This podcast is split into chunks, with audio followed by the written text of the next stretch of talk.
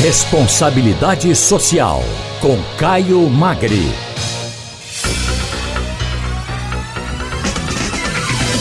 Como já disse, Caio Magri é diretor-presidente do Instituto Etos. Retomamos o contato com Caio. Me escuta agora, Caio. Boa tarde.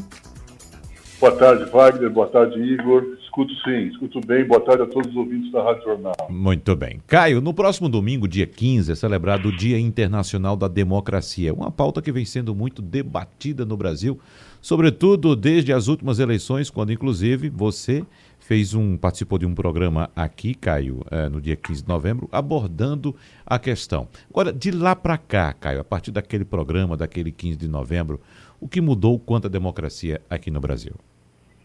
É, bom, Wagner, a, a questão não está sendo somente debatida, né? Eu acho que a democracia no Brasil está sendo espancada. A gente tem a torta a direito, manifestações absolutamente incompatíveis com o respeito e a manutenção das regras democráticas e da democracia. De qualquer forma, é, há institutos de pesquisa no mundo todo, na América Latina, na Europa, que avaliam permanentemente a percepção que a população tem, que o cidadão, a cidadã tem sobre o sistema democrático e as suas instituições políticas. Recentemente, em janeiro e março, uma, uma dessas pesquisas, o Barômetro das Américas, entrevistou é, 1.498 brasileiros, uma amostra é, estatística muito boa, e observou que seis em cada dez brasileiros estão insatisfeitos com a democracia. Mas é um equívoco a gente concluir imediatamente que estar insatisfeitos com a democracia significa que está se optando por um regime que não seja democrático. É, porque 60% dos brasileiros acreditam que a democracia é a melhor forma de governo, ainda que 58% está insatisfeita com o atual funcionamento da democracia no país. E a gente tem que pensar uma coisa muito concreta.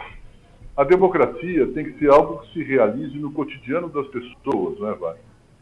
As pessoas que estão hoje desempregadas, as pessoas que estão hoje tendo a sua, a sua renda reduzida drasticamente, que perderam o acesso à educação, que estão com dificuldade de acesso à saúde, que a questão da habitação nas cidades não se resolve, olham e, se perguntam, muito bem, a democracia está fazendo o que para mim? Né? Como é que ela pode ser de fato um sistema político que seja capaz de promover bem-estar é, e qualidade de vida para todos, porque é isso que a gente acredita que a democracia tem que fazer. Então, é, no mundo todo, há um decréscimo da confiança das, das pessoas nas instituições e na democracia.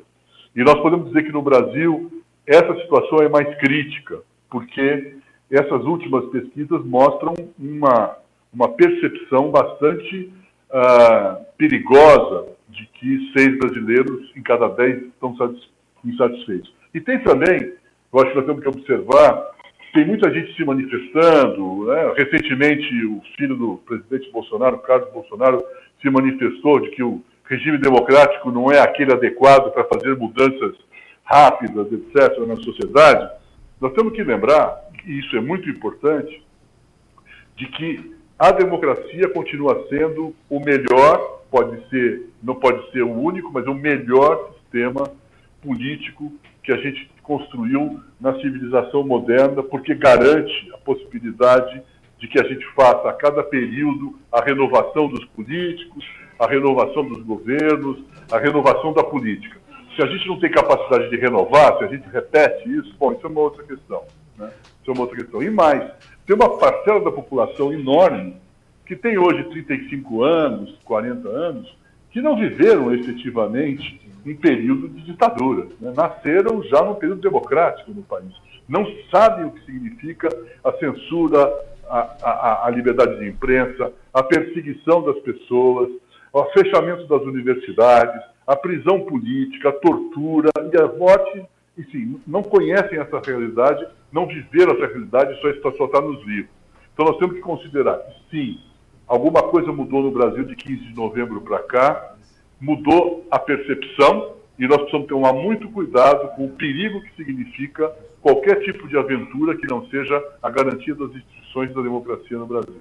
Ô Caio, uh, você acredita que justamente essa mudança que tem dado vazão a posturas mais conservadoras, consideradas por muitos como censura, como por exemplo a situação que ocorreu recentemente na Bienal do Livro no Rio de Janeiro, aquele livro, uma, uma revista em quadrinhos com a demonstração de um beijo entre dois homens, dois super-heróis, super causou toda aquela confusão.